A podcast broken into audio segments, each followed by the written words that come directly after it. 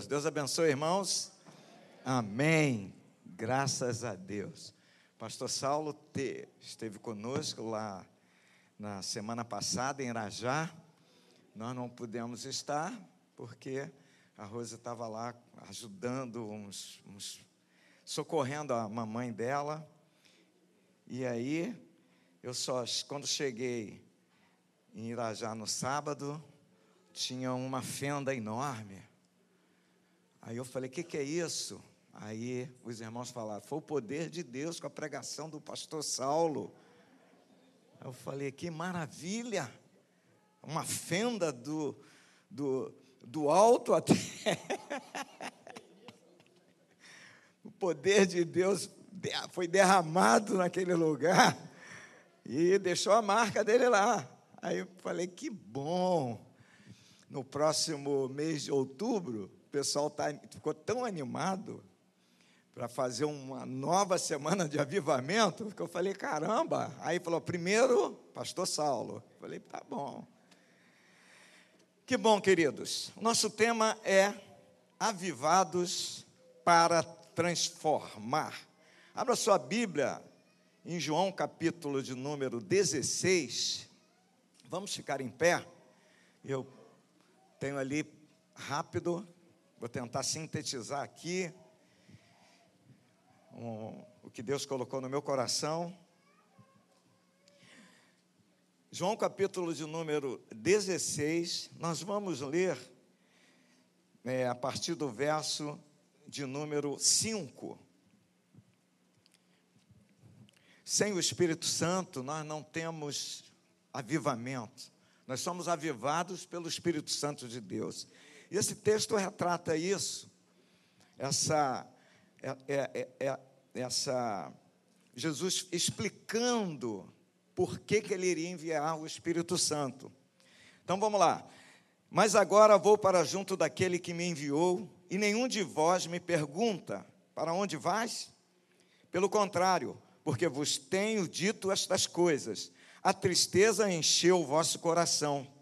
Mas eu vos digo a verdade: convém-vos que eu vá, porque se eu não for, o consolador não virá para vós outros. Se, porém, eu for, eu vou-lo enviarei. Quando ele vier, convencerá o mundo do pecado, da justiça e do juízo. Do pecado, porque não creem em mim da justiça, porque vou para o Pai e não me vereis mais, do juízo, porque o príncipe deste mundo já está julgado. Tenho ainda muito que vos dizer, mas vós não o podeis suportar agora. Quando vier, porém, o Espírito da Verdade, ele vos guiará a toda a verdade, porque não falará por si mesmo, mas dirá tudo o que tiver ouvido e vos anunciará as coisas que hão de vir. Obrigado, Senhor, por esta palavra abençoadora, esta palavra poderosa, Jesus, que por si só nos abençoa, que dirige-nos nesta noite, guia-nos e derrama do teu poder sobre nós, em nome de Jesus. Amém. Amém, queridos. Como falei anteriormente, sem o Espírito Santo, é, nós não somos nada. A igreja ela é ativada pelo Espírito Santo. Esse tema é um tema pertinente, avivados para transformar. E quando falamos desse tema, e quando o pastor me, me falou, e eu fiquei meditando e pensando, e aí o Espírito Santo trouxe ao meu coração uma pergunta, uma pergunta em que eu vou responder em duas etapas. Então a pergunta é a seguinte: o que é ser avivado? O que é ser avivado? Isso que o Espírito Santo colocou no meu coração e me inquietou. Então, para entendermos melhor, eu preciso dividir a resposta para essa pergunta em duas etapas. A primeira resposta que eu quero trazer para os irmãos, para reflexão, lógico que aqui não, não fecha é uma, uma questão total, é apenas uma vertente. O que é ser avivado? Primeiro, é ser vivo espiritualmente. Por quê? Por que eu, eu, eu estou fazendo essa afirmação? Ser vivo espiritualmente. Primeiro, o Senhor veio para nos salvar. Jesus veio para nos salvar. Esse Jesus, que está voltando para o Pai, e ele diz que se ele não voltasse, o Espírito Santo não viria. Então ele veio realizar a obra que deveria ser realizada, a obra, o pagamento do nosso pecado. E essa obra coube, a Jesus efetuar. Então Jesus efetua essa obra e agora ele volta para o Pai. Então a salvação vem através de Jesus Cristo. Por quê?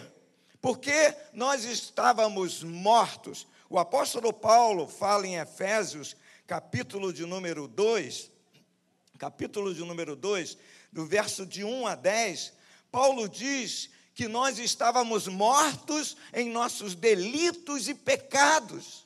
Ou seja, nós, nós não tínhamos vida. E aí Jesus veio e nos deu vida, e, e vida em abundância, como diz a Sua palavra. Então, Ele nos deu vida porque nós estávamos mortos. Veja, Paulo fala a mesma coisa, com outras palavras, no, em Colossenses capítulo 1, a partir do verso 13. Ele diz assim: ó, Ele, pois, nos libertou do império das trevas e nos transportou para o reino, obrigado, do Filho do seu amor. Olha só, ele nos libertou, agora verso 14, olha só, coisa linda. No qual temos a redenção e a remissão dos pecados.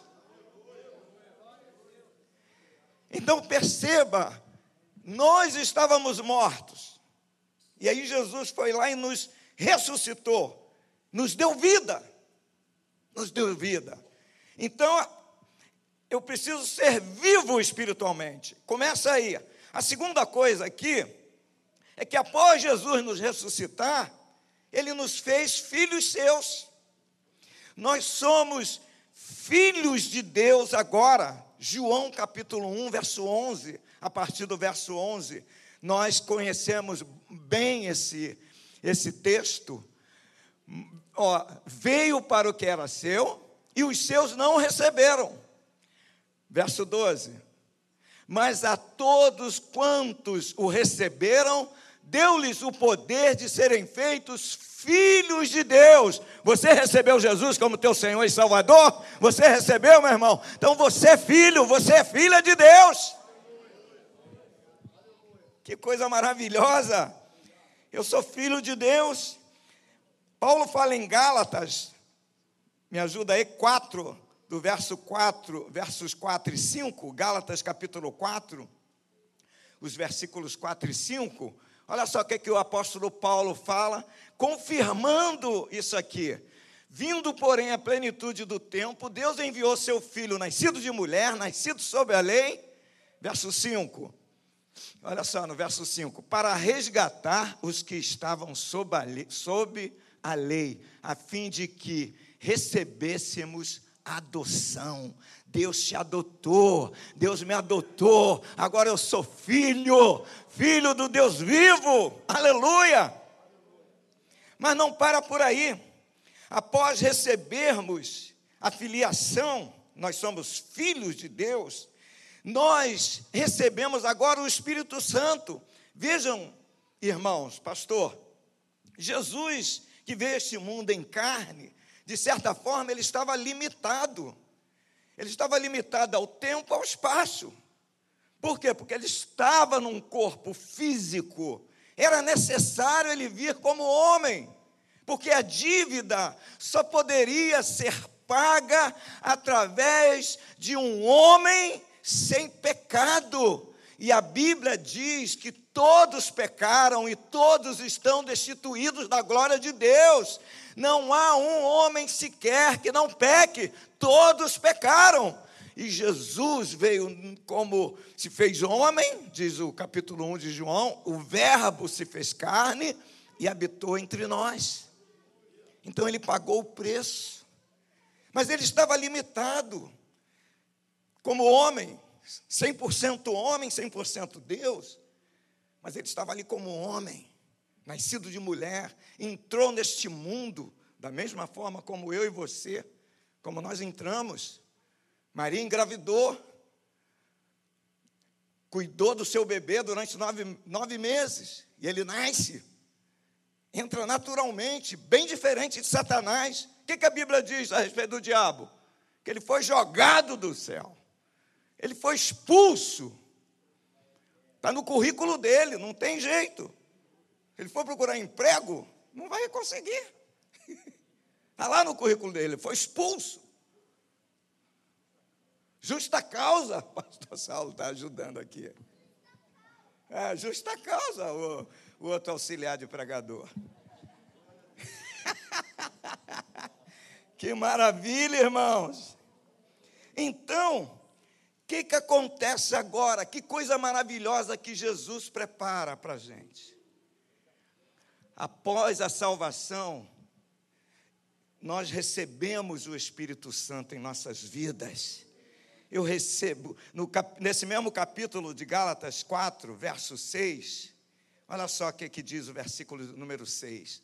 E porque nós, vós sois filhos, enviou Deus ao nosso coração o Espírito do seu Filho, que clama, Abba Pai.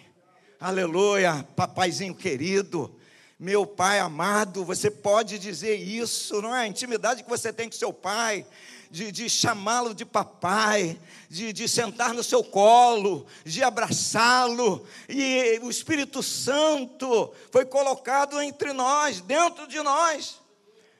Porque vejam, irmãos, Jesus na terra, olha só o que, que aconteceu. Jesus com os seus discípulos ensinando, lá no capítulo de número 20 de João, você, se você puder colocar aí também me ajudando, Lá, quando Jesus encontra os seus discípulos, e no verso, eles estavam trancados, estavam com medo do, do, dos judeus, com medo das autoridades, eles estavam com as portas trancadas, e Jesus, após ressuscitar, apareceu no meio deles.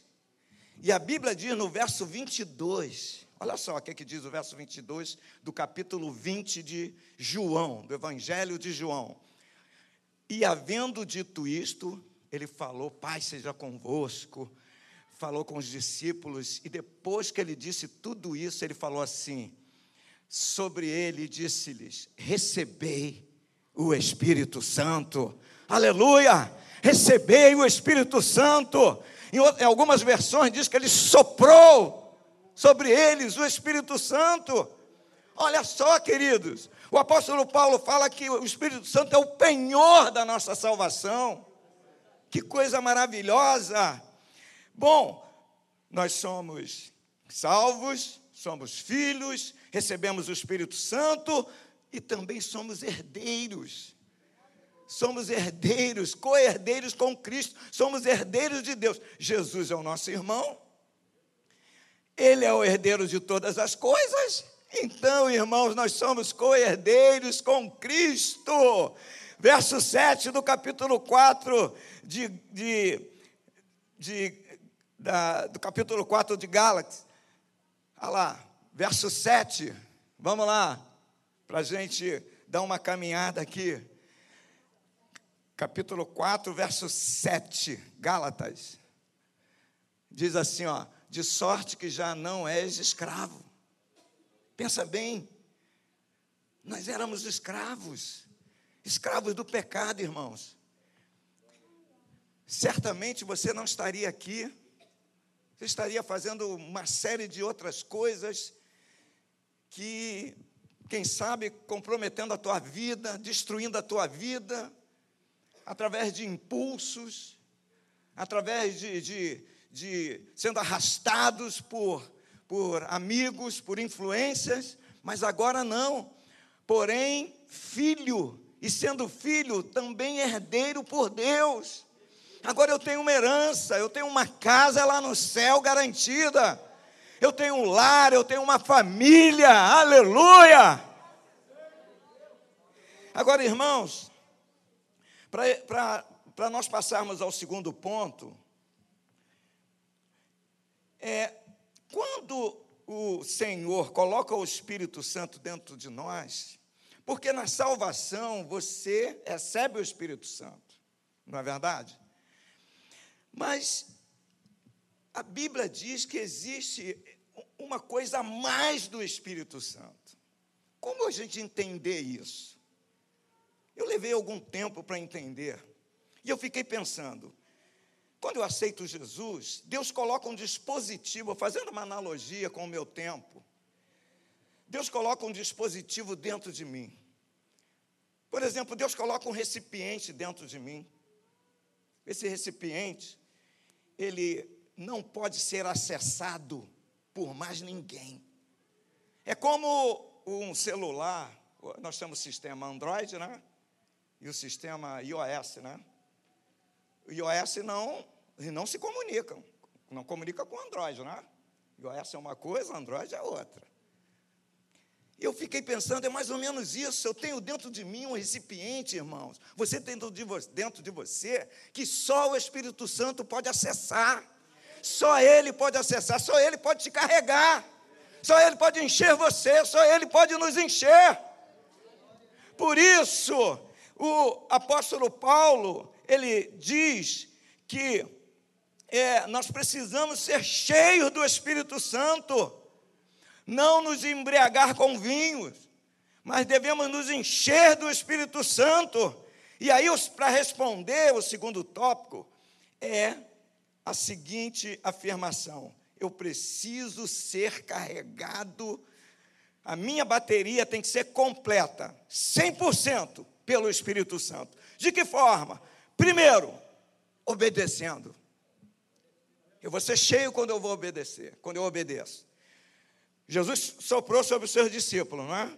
Em João capítulo 20. Mas lá em Lucas capítulo 24, verso 49, Jesus falou assim, ó. Fica em Jerusalém. Coloca aí, por favor. 24 para a gente ler na íntegra. 24 de João, de Lucas, perdão, 49. Ó. Eis que envio sobre vós a promessa de meu Pai. Permanecei, pois, na cidade. Que cidade é essa? Jerusalém até que do alto sejais revestido do poder.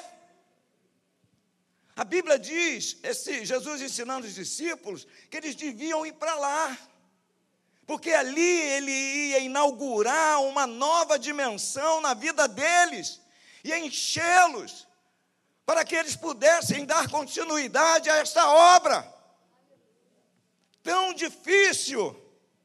E eles obedeceram. E eles foram para a cidade, para Jerusalém, e ficaram lá. E a Bíblia diz que Jesus, lá no capítulo 1 do livro de Atos, ele, no capítulo 1 do livro de Atos, diz assim: Jesus, diz assim o, te, o verso 3, diz assim, capítulo 1: a estes também, depois de ter padecido, se apresentou vivo com muitas provas incontestáveis, aparecendo-lhes durante 40 dias e falando das coisas concernentes ao reino de Deus, e comendo com eles, determinou-lhes que não se ausentassem de Jerusalém, mas que esperassem a promessa do Pai, a qual disse ele: De mim ouviste. Porque João, na verdade, batizou com água, mas vós sereis batizados com o Espírito Santo não muito tempo, não muito depois desses dias. Então, os que estavam reunidos lhe, lhe perguntaram: Senhor, será este o tempo em que restaures o reino a Israel? Respondeu-lhes: Não vos compete conhecer tempos ou épocas que o Pai reservou pela sua exclusiva autoridade.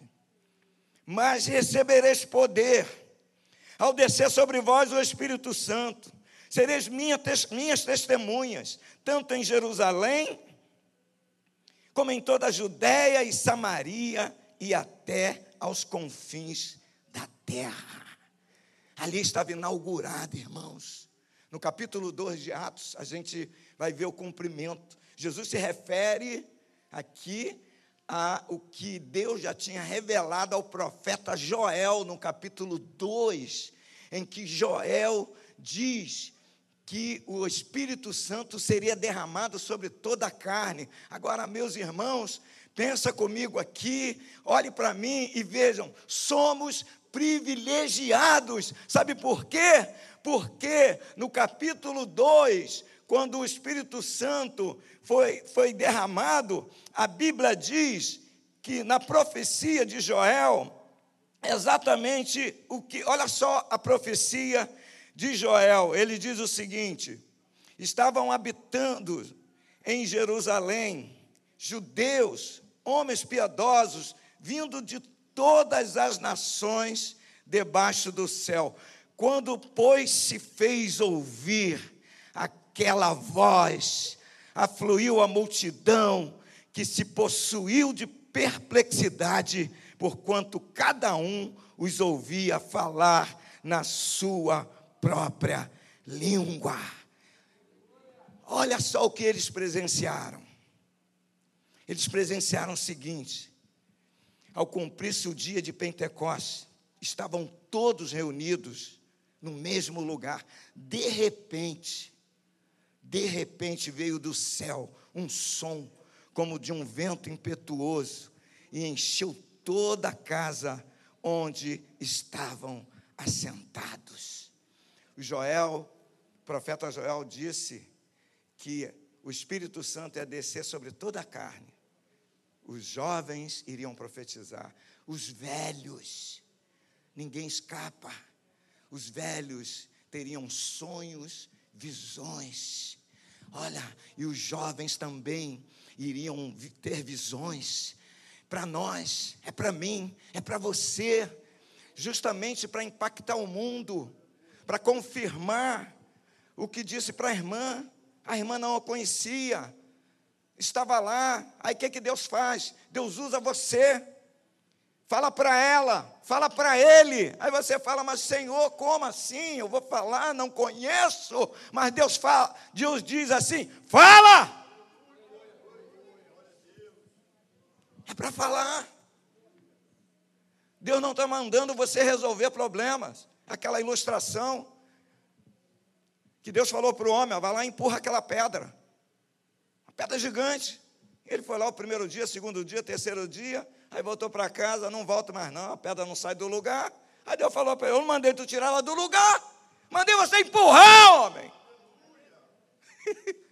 Empurra a pedra. Quem vai tirar é Deus, não é você. E Deus inaugura. Estou terminando, meu Deus. Que bom. Quando Deus inaugura, irmãos, olha só quantas coisas, quantos benefícios. Quando nós falamos que o nosso Deus é um Deus inesgotável, nós não estamos usando uma, uma força de expressão, é uma realidade. Aí o que, é que Deus faz? Deus dá para a gente dons diversos. Nós não vamos ler, mas depois tu lê capítulo 12 de 1 Coríntios, verso 4. Ele diz: dons diversos, mas é o mesmo Espírito que opera. É o mesmo Espírito. No verso número 5, ele dá diversidades dos serviços. Quando o pastor orou aqui pelos ministérios, serviços, diversos serviços mas o Espírito é o mesmo. E ele, no verso de número 6, ele diz: diversidade nas realizações, mas o mesmo Espírito que realiza todas essas coisas. Mas não fica por aí, pastor. Aí ele resolve produzir dentro da gente um fruto, um fruto com tantos gomos. Ele começa com amor, Irmãos, uma das coisas mais difíceis para o ser, humano, o ser humano é amar o seu próximo. Amar do jeito que Ele é. Amar, palavra é fácil. Mas amar a mim, que espeta você, vai ser difícil. E o fruto do Espírito começa com amor. Gálatas 5, 22. Eu, eu, eu, eu peço, se você puder colocar aí para a gente, só para a gente ver que é o contraponto da obra da carne, ou das obras da carne. Paulo fala de Gálatas 5, 22. Ó, mas o fruto do Espírito é, vamos dizer juntos? Amor, benignidade, bondade, fidelidade. Gostei. Mansidão, domínio próprio. Contra estas coisas não há lei. Te dá os dons, te dá o fruto. Mas para quê? Aí a gente fecha com esse último tópico. Que são algumas características daqueles que são avivados para transformar. Ele precisa, todos que são avivados para transformar, todos os homens necessitam dos dons e, dos, e do fruto. Sem os tais, nós não vamos conseguir. Sem os dons e sem o fruto do Espírito Santo. Com os dons, nós temos ousadia. Olhando para a igreja primitiva, nós vamos ver as ações dos, dos discípulos. Olha só, no capítulo 3 de Atos, no verso de número 1, Pedro e João estão indo para o templo é? para orar. Como subimos aqui para orar? Viemos ao templo para buscar a Deus, semana do avivamento, vamos orar. Só que na porta, na entrada, tinha um aleijado lá pedindo esmola. Na entrada, estavam chegando para a oração. Às vezes a gente vem para a igreja tão debilitado, né? Que a gente quer oração, que a gente precisa da oração. Mas eles não, eles já estavam cheios. Vejam só, irmãos. Por isso, por isso que o Espírito Santo de Deus está dentro da gente. Porque vai, ele vai contigo aonde você for. Ele renova você aonde você estiver. Estiver na, na praia, se estiver no, no, no teatro, se estiver no mercado, estando em casa, Ele vai renovar você, Ele está dentro de você.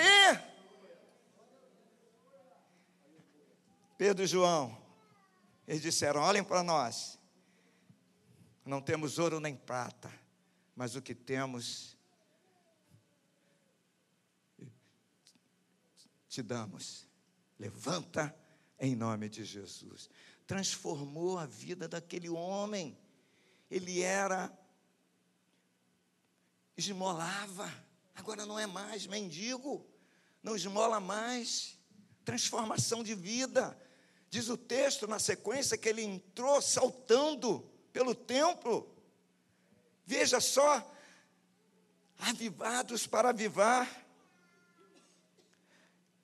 a Bíblia diz que aquele que é avivado, ele está sempre pronto. Ele é, do, ele é dotado de ousadia, ele é dotado de compaixão pelo seu próximo. Irmãos, a gente não se acostuma, eu pelo menos tô, evito isso. Eu não me acostumo é, imitar o que algumas pessoas falam desses dessas, desses indivíduos de rua que usam crack. A gente usa uma expressão, né? Aos cracudos. Não é isso? É? A gente vai sendo envolvido com isso, com essa linguagem. E isso não mais nos afeta. O cracudo, mas aquele cracudo tem uma família, não é? Tem uma família, tem alguém, tem um pai, tem uma mãe, tem um irmão, tem um tio, tem uma avó. É assim, então, nós precisamos do Espírito Santo por isso, para que a compaixão seja gerada em nós. A gente tenha misericórdia. Foi, foi assim que Jesus contou a parábola do samaritano. Que ele colocou no, no, em destaque o samaritano, porque ele se importou, ele teve compaixão com aquele que estava ferido, que estava machucado. Então, nós temos sensibilidade espiritual, nós temos o poder de Deus, nós temos autoridade. Veja só, nossos ouvidos estão atentos e nós estamos aptos para obedecer a Deus. Para a gente fechar aqui, veja como Deus usou Filipe em Samaria. Jerusalém, o evangelho estava centrado em Jerusalém. Ali que acontecia tudo. Mas aí, o que, que, que passou a acontecer? Uma perseguição. E a Bíblia diz que os crentes começaram a fugir, a sair de Jerusalém. Só ficaram os apóstolos. E Filipe foi um deles. Ele sai, ele vai para Samaria, irmãos, e começa um avivamento, capítulo 8 de Atos, um avivamento extraordinário em Samaria. Deus começa a, a mover, a criar coisas. Capítulo, o verso 6 diz que houve muitas conversões. No verso de número 7, houve muitas curas, pessoas curadas, libertas. No verso 14, batismo com o Espírito Santo, um verdadeiro avivamento. Pedro, a ponto de Pedro e João, que estavam em Jerusalém, se deslocarem para Samaria para orar pelos irmãos que estavam se convertendo, um movimento fenomenal e uma conversão extraordinária do eunuco, o chefe da tesouraria da rainha da Etiópia. Que conversão! Deus falou assim para o Espírito Santo falou a Filipe: dispõe-te e vai para a faixa de Gaza, uma distância imensa. E ele imediatamente foi. E a Bíblia diz que o Espírito Santo continuou dialogando com ele. Aproxima-se deste carro. E ele se aproximou. E o eunuco estava lendo. E Filipe pergunta: Compreendes o que lês? O que você está lendo, você está compreendendo? Impressionante, irmãos. Felipe tocou na ferida, no drama, no problema. E ele responde: Como compreender se ninguém me explica? E ele sobe e começa a explicar, e começa a falar do profeta. E o eunuco pergunta: Ele está falando de si mesmo ou de outra pessoa? E Filipe explica que ele está falando de Jesus. A mensagem, irmãos, o avivamento, a, a, quando nós queremos, eh, somos avivados e vamos transformar pessoas, nós falamos de Jesus. Não falamos da igreja, não falamos da nossa pessoa, nós falamos de Jesus. Ele que é o nosso Salvador e aquele que nos transforma. Conclusão. Concluo perguntando. Curva a sua cabeça. Não. Feche os seus olhos. Nós temos vivido assim. Vamos fazer uma, uma reflexão agora. Uma meia-culpa. Estamos assim. Na hora da gente estancar isso. Na hora da gente estancar e estartar. Né? Vamos parar esse processo ruim e vamos dar uma arrancada para uma nova. Queria orar por você nesta noite, nesses minutos que estão faltando aqui, rapidinho. Coloca a mão no teu coração aí mesmo. Depois o pastor Saulo vai fazer o encerramento, aí ele pode fazer aquela oração mas com a característica, mas eu quero orar baseado no que o Espírito Santo falou contigo. Senhor, em nome de Jesus, em nome de Jesus, em nome de Jesus, quando nós olhamos, Pai, o relato do livro de Atos, nós vemos que nós estamos aquém Nós precisamos melhorar, precisamos crescer, precisamos, Senhor, ser cheios desse Espírito Santo. Nós temos o recipiente dentro de nós, nós carregamos essa, essa preciosidade dentro de nós. Venha nos encher, para que sejamos avivados, para que possamos transformar vidas, transformar aqueles que estão perto da gente, aqueles que estão longe, com uma palavra, Senhor, com uma ação, com uma iniciativa. Ajuda-nos, Senhor. Venha nos encher, venha derramar o teu poder sobre a minha vida, venha perdoar os meus pecados, venha lavar-me com teu sangue, venha, Senhor, me purificar, venha nos purificar com o sangue de Jesus, para que tenhamos vida, Senhor, possamos viver a plenitude da tua palavra, em nome de Jesus. Amém.